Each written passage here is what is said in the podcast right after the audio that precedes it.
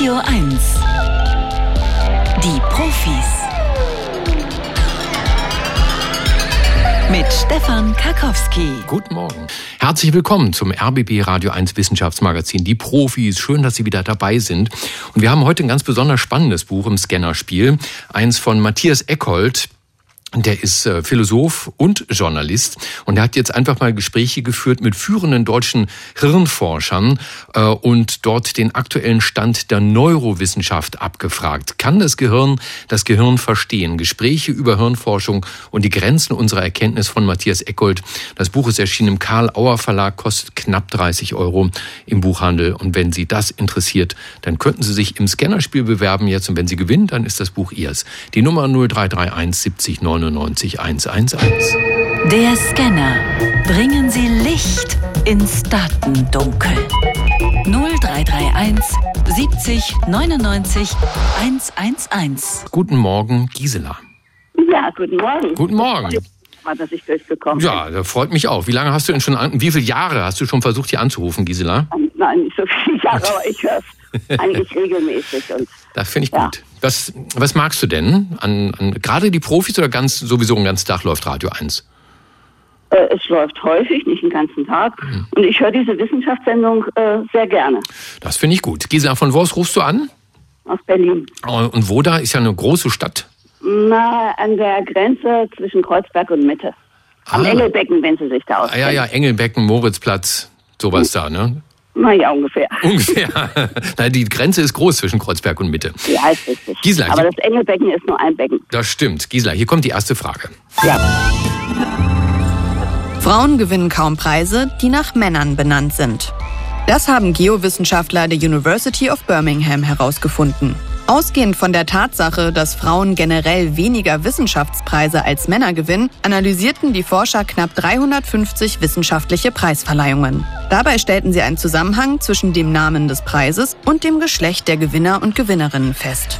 Bei Preisen mit einem männlichen Namensgeber war die Zahl der Gewinnerinnen mit 12 Prozent am niedrigsten. Die Forscher vermuten, dass Preise unbewusst nach dem Geschlecht des Namensgebers verliehen werden.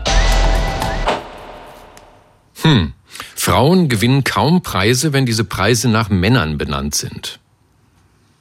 ja. Das hängt sicherlich vom Fach an, worum es da gerade geht, ne? Bei dem Preis. Das würde ich jetzt auch vermuten. Ja, und da, da ist es ja nur mittlerweile so, dass immer noch mehr Männer in der Forschung sind, ne? mit Ausnahmen. Ja. Ja, ja. Ich sag mal nein. Also ich sage, dass Frauen äh, weniger Preise. Was, wie war die Frage? Die, die Frage war, pass auf, nicht in die Irre führen lassen. Die Frage war, oder die Behauptung war, Frauen, Frauen gewinnen kaum Preise, wenn die nach Männern benannt sind. ja, ich sag mal ja. Und das stimmt auch tatsächlich.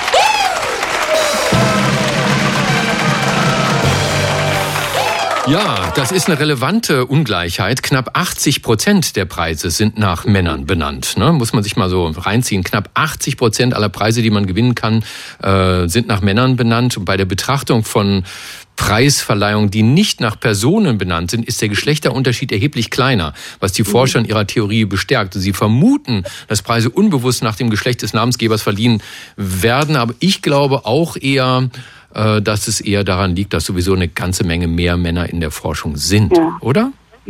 Ja, so denke ich es ja. Ja, ne? Und hier kommt schon die Frage Nummer zwei.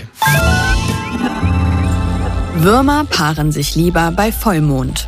Zu diesem Ergebnis kamen Biotechnologen der Universität Wien sowie des Max Perutz Labs. Dafür untersuchten sie das Fortpflanzungsverhalten nachtaktiver Meeresringelwürmer im Labor. Das Ergebnis? Die Würmer vollziehen ihr Paarungsritual hauptsächlich bei Vollmond. Mithilfe ihrer Lichtrezeptoren registrieren sie den Mondverlauf. Die Forscher vermuten, dass das helle Mondlicht die Produktion von Fortpflanzungshormonen ankurbelt und die Würmer deshalb die hellste Nacht als Paarungszeitpunkt auswählen. Dancing in the Moonlight. Ja, äh, das glaube ich. Mhm. Das, das, klingt so schön. das klingt schön, genau. Ist aber falsch. Ja, da hat die Redaktion wieder uns alle in die Irre geführt. Ähm, Es ist umgekehrt. Die Meeresringelwürmer beginnen ihre Fortpflanzung in der dunkelsten Phase der Nacht. Warum? Weil wenn die da am Paaren sind, ja, wenn die sich umeinander ringeln, die Meeresringelwürmer zur Paarung, dann kann man sie besonders leicht sehen und finden, weil da bewegt sich dann alles und es wimmelt. Und wenn dann die bösen, bösen Feinde der Würmer kommen, dann braucht man vor allen Dingen Dunkelheit, damit sie Ja, nicht ja, gefressen okay. werden. Gisela, war trotzdem schön. Danke fürs Anrufen. Ne? das, ja, Grüße ans Engelbecken. Mach's gut. ja, tschüss. Tschüss, tschüss. So, dann haben wir hier den Jan. Hallo Jan. Guten Morgen. Guten Morgen, Jan. Von wo aus rufst du an? Aus dem Prenzlauer Berg. Das finde ich gut. Jan, äh, die dritte Frage ist immer die schönste, weil danach gibt's schon den Buchpreis. Da muss man nicht erst noch die erste und zweite überwinden. Und die dritte Frage kommt hier. Feinstaub erhöht die Kriminalitätsrate auch auf dem Land. Das belegt eine Studie des Leibniz-Zentrums für europäische Wirtschaftsforschung. Der negative Einfluss von Luftverschmutzungen auf die Anzahl von Straftaten war für Stadtgebiete bereits bekannt. Deshalb verglichen die Wissenschaftler nun die Feinstaubbelastung und die Kriminalitätsrate auf dem Land in Baden-Württemberg und Rheinland-Pfalz. Das Ergebnis? Auch hier führt eine Feinstaubbelastung zu einem Anstieg von Straftaten. Vermutlich erhöht die Luftverschmutzung den Stresshormonspiegel, was sich auf das Verhalten und die Kriminalitätsrate auswirkt. Klingt schräg. Das klingt schräg. Ähm, also in der Stadt ist es bewiesen. Das wird hier behauptet. Das wird behauptet. Ich kann mir das nicht vorstellen. Mhm. Also nein? Das klingt zu schräg. Ja, nein. Nein, hätte ich auch gesagt. Es war falsch. Tja, also Jan, es gibt ja bestimmte Studien, da äh, raufe ich mir hier auch die Haare und denke, sag mal Leute, habt ihr sie noch alle? Ich meine, dass äh, in der Stadt mehr Kriminalität stattfindet als auf dem Land, das weiß man ja nun, weil da einfach mehr Menschen zusammenleben. Aber das in Verbindung zu bringen mit der mit der Feinstaubquote, mit der Feinstaubdichte, das finde ich schon eine sehr, sehr komische Sache, die die Leibniz-Gemeinschaft da rausgehauen hat. Aber die behaupten, es sei so, äh, eine Verringerung der Luftverschmutzung würde sich nicht nur positiv auf die Gesundheit auswirken, sondern auch auf die Kriminalitätsrate. Und die Studie konzentriert sich dabei auf die Auswirkung von PM10, das ist ein häufig gemessener Schadstoff in Deutschland. Und die Herausforderung für die Analyse bestand nun darin, den Effekt der Luftverschmutzung von dem Effekt menschlicher Aktivitäten und Wetterbedingungen zu trennen. Ich halte von dieser Studie gar nichts, aber leider, Jan, so ist es halt leider nichts geworden. Einen entspannten Tag euch. Bis zum nächsten Mal, mach's gut. Und damit haben wir einen Abräumer und das ist Oliver. Hallo Oliver. Hallo. Wer lange in der Leitung wartet, wird irgendwann ein Buch geschenkt kriegen, nämlich du.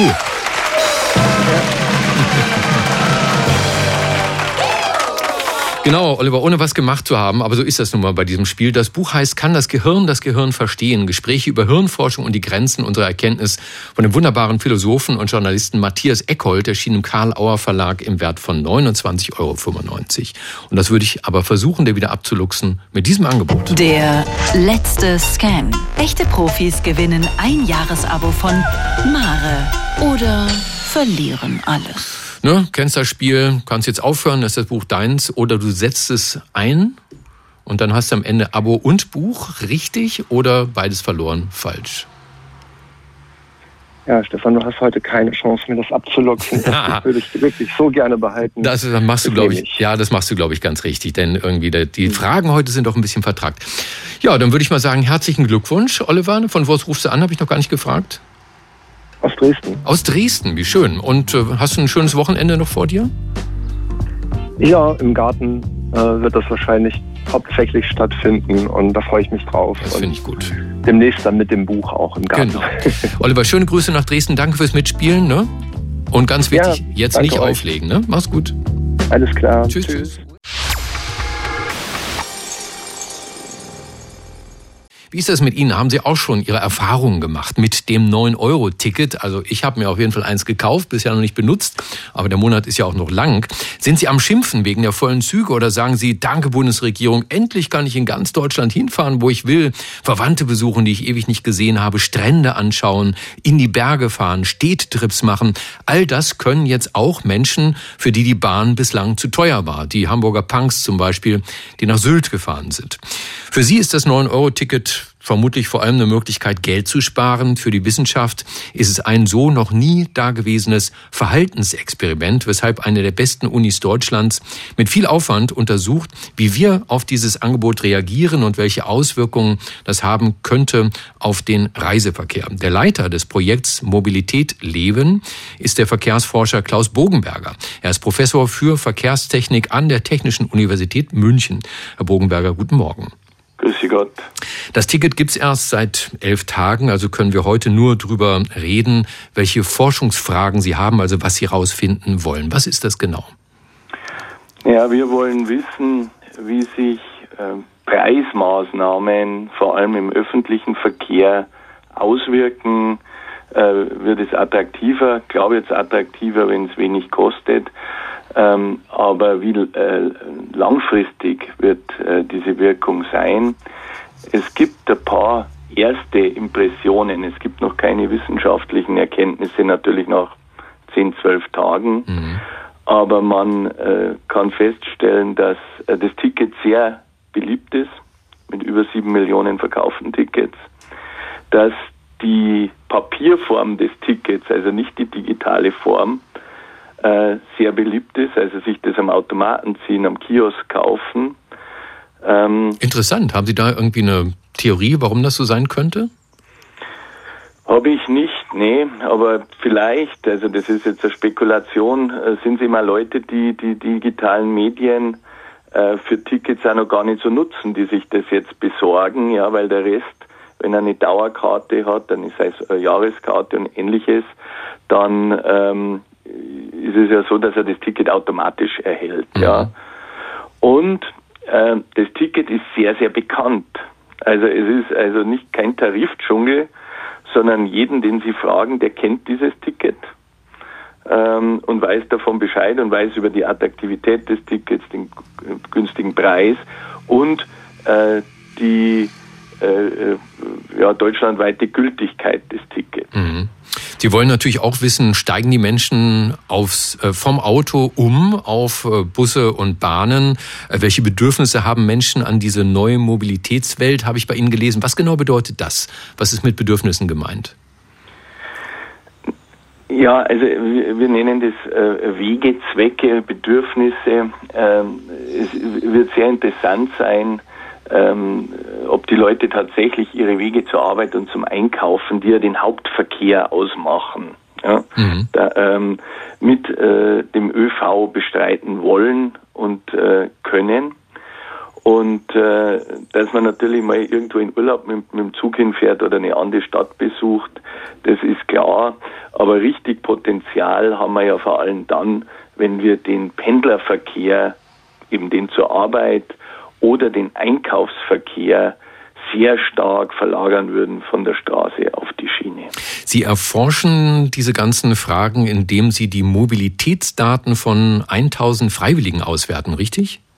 Ja, genau. Also wir haben eine Website, wer da Interesse hat, die heißt Mobilität Leben. Wenn Sie das eingeben, Mobilität Leben, TU München, kommen Sie da drauf können Sie sich registrieren und wir messen das Mobilitätsverhalten über Mobiltelefon, Apps, Android und iPhone. Das heißt, ich muss dann zustimmen, dass Sie meine Mobilitätsdaten erfassen und verarbeiten dürfen. Genau, also das, da stimmen Sie zu. Mhm. Äh, das läuft da bei uns an der Universität auf den Server. Da haben nur ganz wenige Leute Zugriff. Das ist also sehr sicher.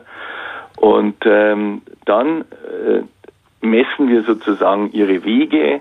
Wir erkennen automatisch die Wegezwecke.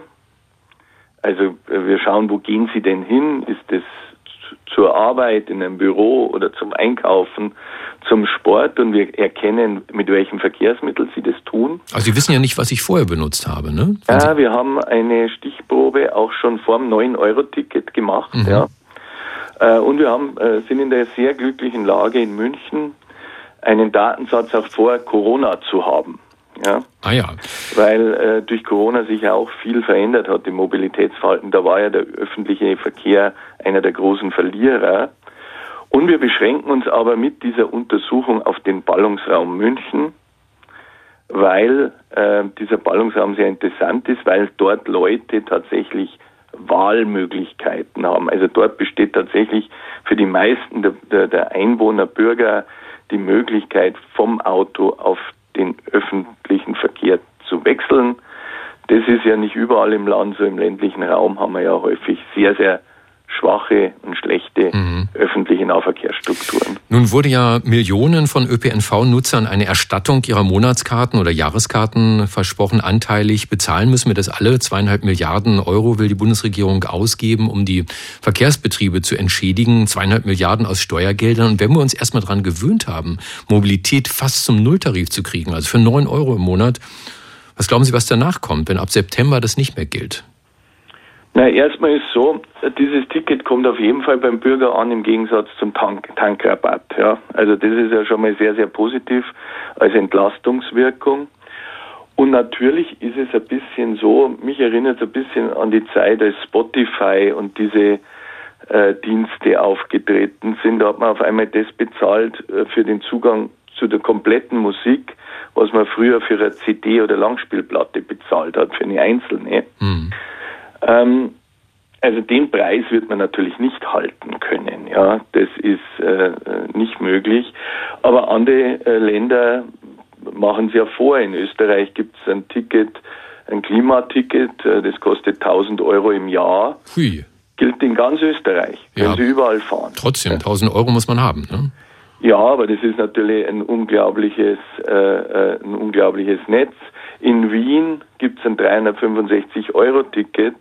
Da können Sie in Wien das ganze Jahr für 365 Euro sich bewegen, also pro Tag ein Euro, ein Euro öffentlicher Nahverkehr, mhm. begrenzt auf Wien.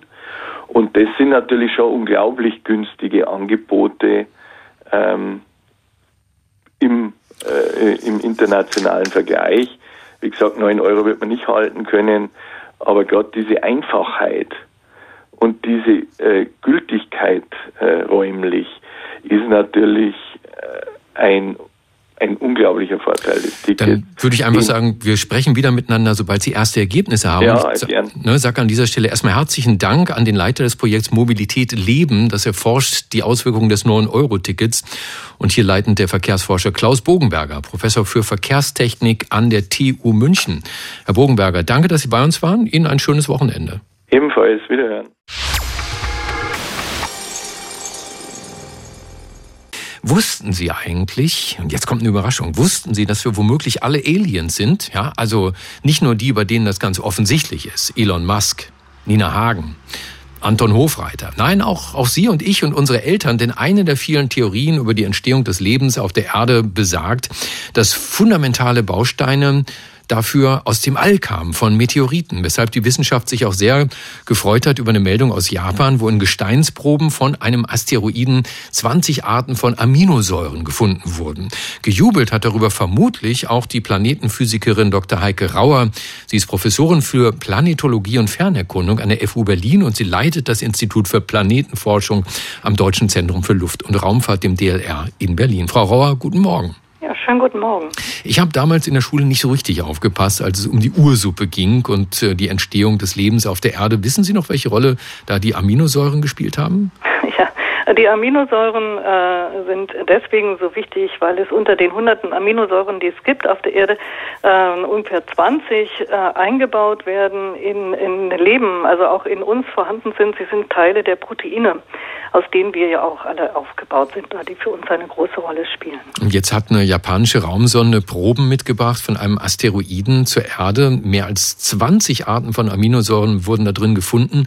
Darf ich annehmen, dass Sie das nicht wirklich überrascht hat? Ähm, ja, teils, teils, teils. Äh, man hat schon Aminosäuren gefunden in Proben, in Meteoriten, die man auf der Erde findet. Mhm. Insofern hat man schon vermutet, dass diese Aminosäuren auch in den Asteroiden, die ja der Ursprung sind der Meteoriten, äh, vorkommen würden. Was ist denn das für ein Asteroid, den die Raumsonde Hayabusa 2 da besuchen war? Ja, das ist einer der Asteroidengruppe, die in die Nähe der Erdbahn kommen. Der ist äh, deswegen besonders interessant, weil er zur Klasse der C-Asteroiden gehört. Das hört sich jetzt äh, schlimm an, aber C für Kohlenstoff. Mhm. Das heißt, es sind Asteroiden, die reich sind an Kohlenstoff, äh, Sauerstoffverbindungen äh, und die sehr porös sind und den Asteroiden gleichen, die am ursprünglichsten sind, also am wenigsten prozessiert sind und eben durch ihren Kohlenstoffreichtum schon immer unter Verdacht standen, auch viel organisches Material zu haben, zum Beispiel solche Aminosäuren. Und ist sowas heute ganz easy für Planetenforscher, eine Raumsonde hochschicken, einen Asteroiden besuchen in voller Fahrt, den anbaggern, Steine einsammeln, zurückbringen zur Erde? Ist das Routine? Nein, ist keine Routine. Heute können das die, äh, die Amerikaner, die NASA kann das nicht. Die NASA äh, hat viele Rover schon auf dem Mars äh, fahren. Ähm, die Japaner können auf Asteroiden landen. Gab ja schon die Hayabusa 1 Mission und Proben zurückbringen. Die Amerikaner können das auch. Da werden von dem Asteroiden Bennu in demnächst Proben kommen. Europa kann das leider noch nicht. Da hätte die ExoMars-Mission diese die Mission sein sollen, die das demonstriert, dass auch wir das können. Aber die ist ja nun äh, erst einmal auf Stopp. Dann müssen wir sehen, ob wir Europa, das, Europäer das dann auch hinkriegen. Es ist also wirklich cutting edge. Also wir reden über eine japanische Raumsonde. Wie lässt sich denn sicherstellen, dass weder die Raumsonde selbst bei ihrem Anflug auf den Asteroiden den selber verunreinigt mit äh, Dingen von der Erde, kontaminiert ähm, und auch der Rückflug durch die Erdatmosphäre, dass die Proben dadurch nicht verunreinigt werden, sodass die Spuren von Aminosäuren, die jetzt gefunden wurden, vielleicht doch von der Erde stammen könnten? Ja, das ist ganz wichtig. Äh, Raumfahrzeuge, die auf anderen äh, solchen Körpern landen, werden vorher, soweit es geht, sterilisiert. Nicht? Äh, da haben wir auch Erfahrungen hier im DLR. Wir haben ja bei der Hayabusa 2 Mission einen kleinen Länder vom DLR mitgeschickt. Ja? Äh, also es ist schon äh, etwas von uns auch auf dem ähm, auf dem Rygo damals auch gelandet und hat die thermal, äh, thermischen Eigenschaften gemessen und Kameraaufnahmen gemacht. Und solche Sachen, die werden vorher sterilisiert. Das, und dann kommen diese Proben in einer abgeschlossenen geschlossenen Kapsel zur Erde zurück, werden ähm, hier aufgesammelt und gehen dann in, ein, äh, in einen äh, Reinraum hinein, also ein Raum, der abgesiegelt ist von der, von der Umgebung. Man möchte ja auch die Proben nicht kontaminieren, mhm. denn das ist gerade das Spannende hier. Dadurch, dass die Proben wirklich isoliert waren, ist man jetzt sicher, man hat sie tatsächlich auf dem Asteroiden gemessen. Die Proben der Meteoriten vorher, die hätten ja von der Erde kontaminiert sein können. Was schließen Sie nun aus diesem Fund? Also was lässt sich darüber mit Sicherheit sagen? Ja, das ist erstmal die Bestätigung, dass tatsächlich diese Aminosäuren auf dem Körper selber vorgekommen sind. Also eben nicht auf der Erde kontaminiert. Das kann man bei Meteoriten eben nie ganz ausschließen.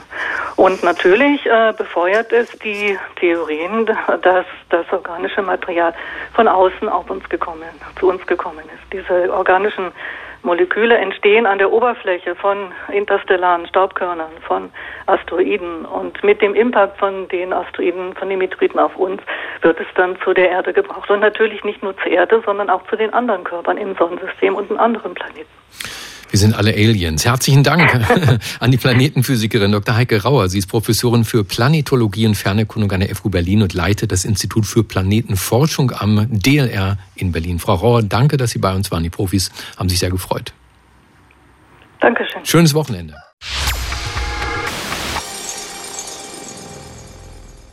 Sie hören Radio 1, die Profis. Seit dieser Woche, wissen Sie, sind wieder die Dinos los in den Kinos. Die jüngste Folge von Jurassic World ist angelaufen. Die Kritiken sind gut manche aber auch nicht. Also sechs Punkte bei IMDB, das ist so Mittel. Die Leute streiten drüber. Manche sagen auch, das braucht man überhaupt nicht. Eine Kritik gibt's vermutlich auch bei Knut heute in 12 Uhr mittags, dem Filmmagazin auf Radio 1. Und das sind ja die einzigen Kritiken, auf die Sie hören sollten.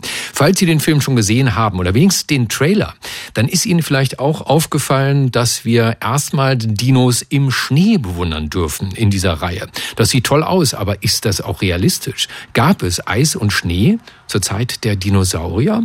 Das frage ich einen Gigantismusforscher. Dr. Martin Sander ist Professor für Wirbeltierpaläontologie an der Universität Bonn. Herr Sander, guten Morgen. Guten Morgen. Unser Bild von Dinosauriern wird natürlich maßgeblich geprägt von diesen Saurierfilmen Jurassic Park, Jurassic World. Mal so ganz generell gefragt, haben Sie den Eindruck, die Produzenten haben gute wissenschaftliche Berater oder schütteln Sie regelmäßig den Kopf, wenn Sie das sehen? Ähm, manchmal gut, manchmal schlecht. Also der neueste Film sieht ziemlich gut aus, was ich bis jetzt sehen konnte. An den Trailern, ähm, die davor waren, wenig schön. Äh, der erste war genial und spiegelte direkt äh, die Höhe der Zeit wieder. Mhm, von nach dem Roman von Michael Crichton. Genau. Es, es gibt da eine Stelle im Film, da taucht natürlich ein T-Rex auf und die Forscher im Film fragen dann, Oh mein Gott, warum müssen die eigentlich immer größer werden? Sie sind Experte im Tiergigantismus. Wie lässt sich denn das evolutionsbiologisch erklären? Ja, grundsätzlich ist ähnlich wie in der Wirtschaft, ist größer kann besser sein, aber man muss erstmal größer werden können. Und das gibt bei Tieren wie gibt es da oder auch bei Pflanzen gibt es eine Obergrenze und die Kunst ist sozusagen der Evolution, um diese, diese Obergrenze nach oben zu verschieben. Und deswegen ist auch die Aussage im Film nicht ganz richtig. Ähm, und äh, was uns interessiert, wo ist denn nun genau die Obergrenze und wodurch wird die definiert? Mhm. Und von welchen Faktoren hängt das denn ab, ob ein Tier riesig wird und noch riesiger wird? Eigentlich zwei Punkte. Einmal Energie und zweitens äh, die Konstruktion. Und die beiden Dinge spielen eigentlich immer zusammen. Also ich muss natürlich meinen Riesenkörper füttern können und ich muss auch auf den zwei oder vier Beinen stehen können und mich damit bewegen. Gibt es auf der Erde Beispiele für Tiergigantismus, wo Sie sagen, da ist vermutlich die Obergrenze erreicht? Ähm, wahrscheinlich ist alles, was, was entstanden ist in den letzten 200 Millionen Jahren, war immer an der eigenen Obergrenze. Sonst würden die Tiere größer werden. Sonst wären die größer geworden. Man sieht das immer wieder. Es geht relativ schnell hoch und dann ist auf einmal Schluss. Und bei Elefanten ist dann, also Elefanten im weiteren Sinne, auch Ausgestorbene, ist irgendwo bei 10 Tonnen Schluss. Bei großen Raubsauriern so bei 7, 8 Tonnen, bei ähm, Langhalsdinos eben bei 80 Tonnen. Wow, 80 Tonnen Lebewesen. Gut, dann kommen wir zur Gretchenfrage, warum wir Sie angerufen haben. Wie ist das? Im Film sieht man die durch Eis und Schnee rennen, die Saurier. Kannten die Dinosaurier zu ihren Lebzeiten Eis und Schnee? Die meisten nicht, aber manche schon. Es ist also schon seit mehreren Jahrzehnten bekannt, dass es im Norden von Alaska und im Süden von Australien ähm, gibt es Fundstellen, die zumindest, äh, äh, zumindest Teil des Jahres herrschte dort äh, Polarnacht und dort gab es sicher auch Schnee. Es gab also keine großen Gletscher, und keine Vereisung der Pole, aber dass eben diese Dinos der hohen Breiten, wie man das nennt, dass die durchaus äh, Schnee kannten, das ist ziemlich klar. Das sind ja, glaube ich, Warmblüter gewesen, die Dinosaurier. Von all dem, was man annimmt zu wissen heute über die Dinos, sind die problemlos klargekommen mit dem, was wir heute Winter nennen würden? Ja, ich denke schon. Aber wie gesagt, äh, ähm, wie gesagt, das war eher die Ausnahme rein geografisch hm. gesehen. Hm. Ich habe in Ihren Publikationen noch was ganz Wichtiges gelernt äh, und das wird nicht nur die Kinder freuen. Die Dinosaurier sind gar nicht ausgestorben. Nicht völlig nämlich. Welche gibt's heute noch auf der Erde? Die Raubsaurier und die nennen wir heute Vögel. Die gehören wirklich zum großen Oberbegriff der Saurier? Ja, das ist einfach eine ungebrochene Evolutionslinie, wo immer mal was abgezweigt ist. Die hat vor 230 Millionen Jahren an, äh, angefangen und da ist dann eben mal Tyrannosaurus abgezweigt und Velociraptor und dann kommt man so langsam zu den Vögeln. Und deswegen aus evolutionsbiologischer Sicht sind Dinos überhaupt nicht ausgestorben. Also liebe Kinder, wenn ihr heute Nachmittag irgendwo einen Spatz im Sand spielen seht, dann könnt ihr sagen, Mama, ich sehe einen Saurier und ihr habt nicht mal Unrecht. Ich sage herzlichen Dank für diese Erkenntnis an den Gigantismusforscher Dr. Martin Sander, Professor für Wirbeltier Paläontologie an der Uni Bonn. Herr Sander, war mir ein Vergnügen. Ihnen ein schönes Wochenende. Danke gleichfalls. Tschüss.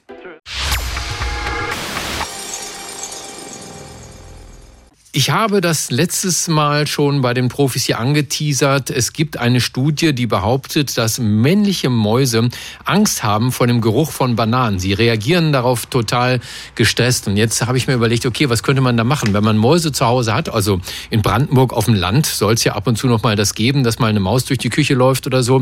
Ob es dann okay wäre, überall Bananenschalen hinzustreuen. Nur das lockt ja dann wieder andere Tiere an Insekten. Aber deswegen hole ich mir jetzt auch mal Hilfe von einem, der beide gut kennt, Mäuse und Krabbeltiere. Er ist Mitglied des Komitees des IG Nobelpreises für kuriose wissenschaftliche Forschungen, Vorsitzender der Deutschen Dracula-Gesellschaft und der bekannteste Kriminalbiologe der Welt. Dr. Marc Benecke, live auf Radio 1, die Profis. Schnüffel, Schnüffel, Pieps, Pieps, renn weg, lieber Marc. Hey, guten Morgen, lieber Stefan. Ausrutsch auf der Bananenschale und Hinfall. Sag mal, äh, McGill University in Montreal. Also ich frage mich ja immer, wie kommen die auf solche Ideen? Ich meine, wo ist da der Zusammenhang? Warum kommen die auf die Idee, einer Maus mal eine Banane vorzuhalten, um zu gucken, was die macht? Weißt du das? Ja, das ist die alles entscheidende Frage. Das ist nämlich die Abteilung für Psychologie und es gab eine sehr große Krise in der Psychologie. Es hat sich nämlich herausgestellt, dass die Studien, die man mit Menschen macht, nicht äh, häufig nicht wiederholbar waren und Wiederholbarkeit ist aber leider das Hauptmerkmal von Naturwissenschaften und die Psychologen und Psychologinnen sehen sich auch als so eine Art Abzweig der Naturwissenschaften und wollen zumindest dieselben Techniken anwenden und ähm, deswegen ähm, hat man jetzt gefragt, wie ist das denn mit Mäusen? Also okay, mit den menschlichen Probanden, da ist es manchmal ein bisschen schwierig, aber wie ist es mit Mäusen? Denn die werden ja oft eingesetzt, zum Beispiel in dieser Abteilung dafür, um rauszukriegen, wie Schmerz entsteht, wie man Schmerz lindern kann und so weiter. Machen wir da möglicherweise auch Fehler? Und das ist tatsächlich so, denn äh, es hat sich dann rausgestellt vor ein paar Jahren, dass die Anwesenheit von männlichen Forschern im Labor, egal ob die Mäuse männlich oder weiblich sind, schon dazu führt, dass die sich anders verhalten. Also menschliche Männer beeinflussen bereits das Verhalten der Tiere. das ist natürlich totale Scheiße, weil du dann nicht nur aufschreiben musst, wie sich deine Mäuse verhalten, sondern du musst auch noch aufschreiben, wer wann, wo, wie im Labor war, was gegessen hat und woher das Licht kam. Mhm. Das wird dann ein bisschen aufwendig alles. So sind sie also dazu gekommen, jetzt mal zu schauen, welche Einflüsse es gibt auf die Tiere und haben in dem Fall jetzt mal geguckt, etwas nachgeguckt, was schon länger bekannt ist, nämlich dass Mäuse durch Urin sich Mitteilungen machen. Zum Beispiel gibt es den Bruce-Effekt, das heißt ein schwangeres Weibchen, was gerade erst schwanger geworden ist, so, so in den letzten 24 Stunden, verliert seine Schwangerschaft sozusagen, wenn es ein neues Männchen riecht. Das wird nur über Urin vermittelt, das Männchen muss gar nicht da sein. Oder beim Witten-Effekt äh, führt der männliche Urin dazu, auch in Abwesenheit des ähm, Mannes, ähm, dass der äh, Estrus bei, ähm, also die, die, erste, die erste Fruchtbarkeitsphase bei einer noch jungfräulichen Maus auf einmal einsetzt. Also nur das männliche Urin reicht ohne Männchen. Und solche Effekte waren jetzt spannend und man hat mal geschaut, was passiert, wenn ähm, männliches Urin in der Nähe von Mäusen ist, die da, wie, wie die Schmerzempfindlichkeit sich verhält, weil das in der Abteilung halt untersucht wird. Dazu wird mit einem Infrarotstrahler ähm, Hitze auf ein Hinterbeinchen von der betreffenden Maus draufgestrahlt und man guckt, ab wann sie das Beinchen wegnimmt. Den Test kann man nur einmal machen. Das ist also im Vergleich zu anderen Tierversuchen, die wir so kennen, ist das noch vergleichsweise relativ harmlos.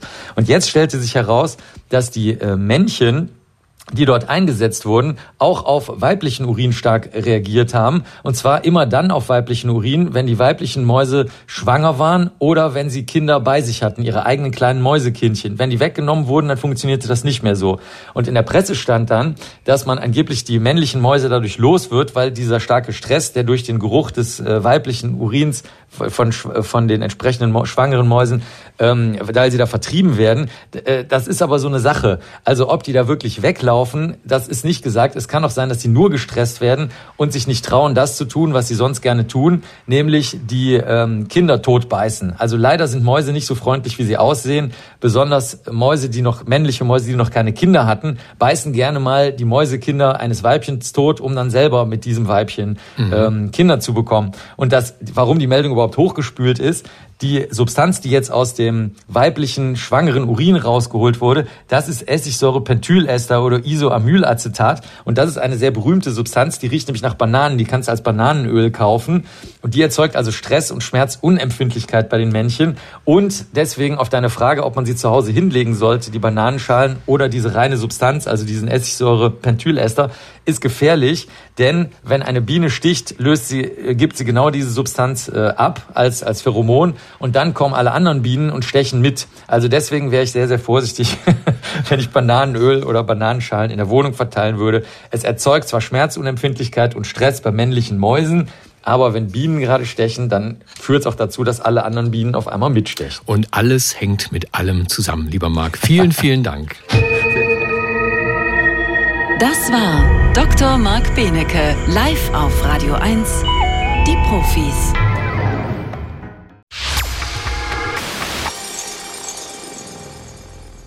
Und jetzt erinnern wir uns mal an eine Rede, auf die wir alle hätten hören sollen. Die lief vor ungefähr 23 Jahren öfter mal im Radio.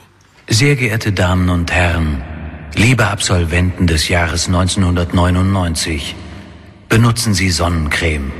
Wenn ich Ihnen nur einen Ratschlag mit auf den Weg geben dürfte, er würde Sonnencreme lauten.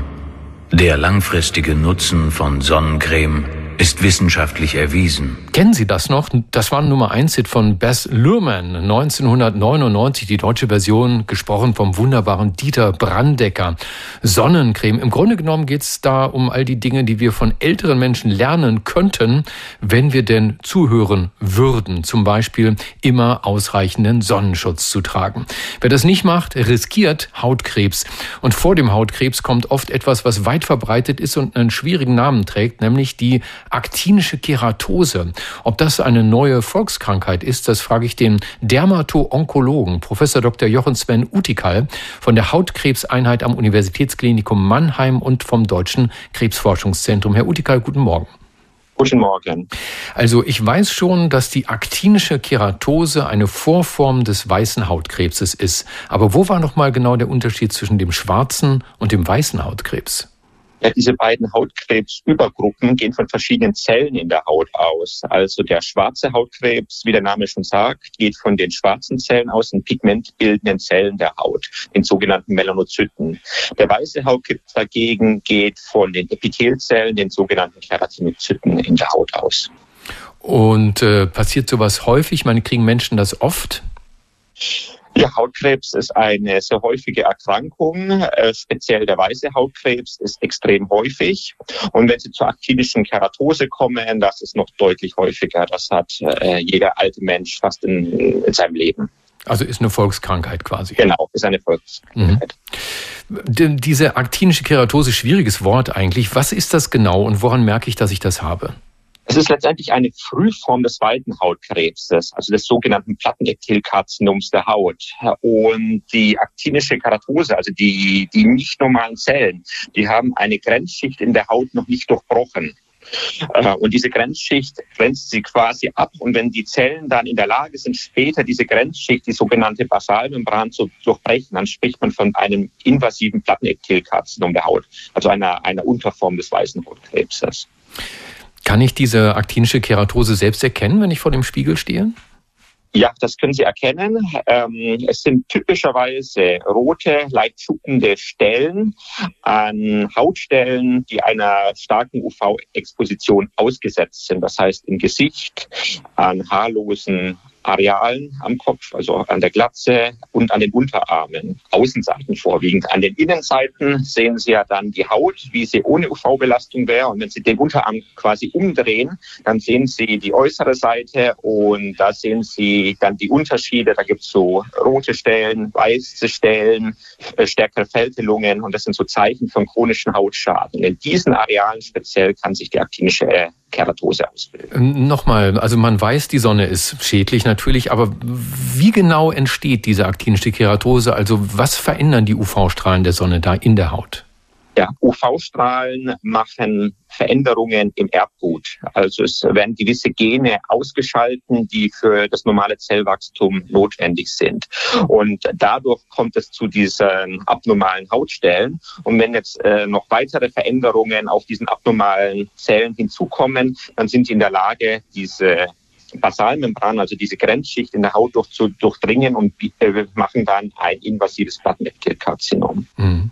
Wenn nun unsere Hörer sich an den Kopf fassen, und das werden viele jetzt machen bei unserem Gespräch und merken, auch weia, ich habe da eine raue Stelle auf der Stirn, die kann man ertasten, was dann?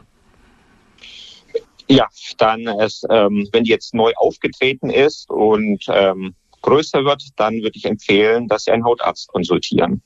Was macht er denn? Sie sind ja auch äh, Dermatologe, Hautarzt. Also welche Therapiemöglichkeiten würden Sie empfehlen? Gut, jetzt bei den aktinischen Keratosen gibt es letztendlich verschiedene Möglichkeiten. Es gibt äh, verschiedene physikalische Möglichkeiten, dass man zum Beispiel die krankhaften Zellen entfernt. Man kann das mittels Vereisungen machen. Dann löst sich quasi die oberste Hautschicht ab. Man kann es auch mit, mit Lasern abtragen, also mit Wärme kann man diese obersten abnormalen Hautschichten entfernen. Man kann es auch kuretieren, das heißt mit einem scharfen Löffel oder einer Ring Blutpürette zum Beispiel, macht man so eine Art Schürfwunden, dann sind diese, diese krankhaften Zellen auch weg. Es gibt verschiedene Medikamente, die man als Cremes auftragen kann. Ähm, und es gibt auch noch weitere Möglichkeiten wie die sogenannte photodynamische Therapie. Da wird eine Substanz spezifisch von den abnormalen Zellen aufgenommen und mit sichtbarem Licht ähm, gehen dann diese Zellen zugrunde. Und wenn ich mich diesen Behandlungen stelle, dann habe ich auch eine sehr gute Chance, keinen weißen Hautkrebs zu kriegen. Genau, ja. Also die Wahrscheinlichkeit ist etwa 10 Prozent in zwei Jahren, dass sich aus einer aktinischen Keratose ein invasives Plattenepithelkarzinom, also ein weißer Hautkrebs entwickelt. Und wenn der weiße Hautkrebs doch kommen würde, bin ich dann verloren? Ist das eine tödliche Krankheit? In frühen Stadien, wie gesagt, ist der weiße Hautkrebs gut zu operieren. Aber wie gesagt, in späteren Stadien, wenn man ihn nicht operiert, dann kann er auch streuen im Körper. Zuerst meistens in die Lymphknoten, dann auch in andere Organe. Also wenn weißer Hautkrebs, dann sollte er frühzeitig operiert werden. Also wieder was gelernt über die Volkskrankheit, die den schwierigen Namen aktinische Keratose trägt. Aufgeklärt darüber hat uns das der Dermato-Onkologe Professor Dr. Jochen Sven Utikal von der Hautkrebseinheit am Universitätsklinikum Mannheim. Herr Utikal, für das Gespräch bei den Profis auf Radio 1 sage ich herzlichen Dank. Vielen Dank auch.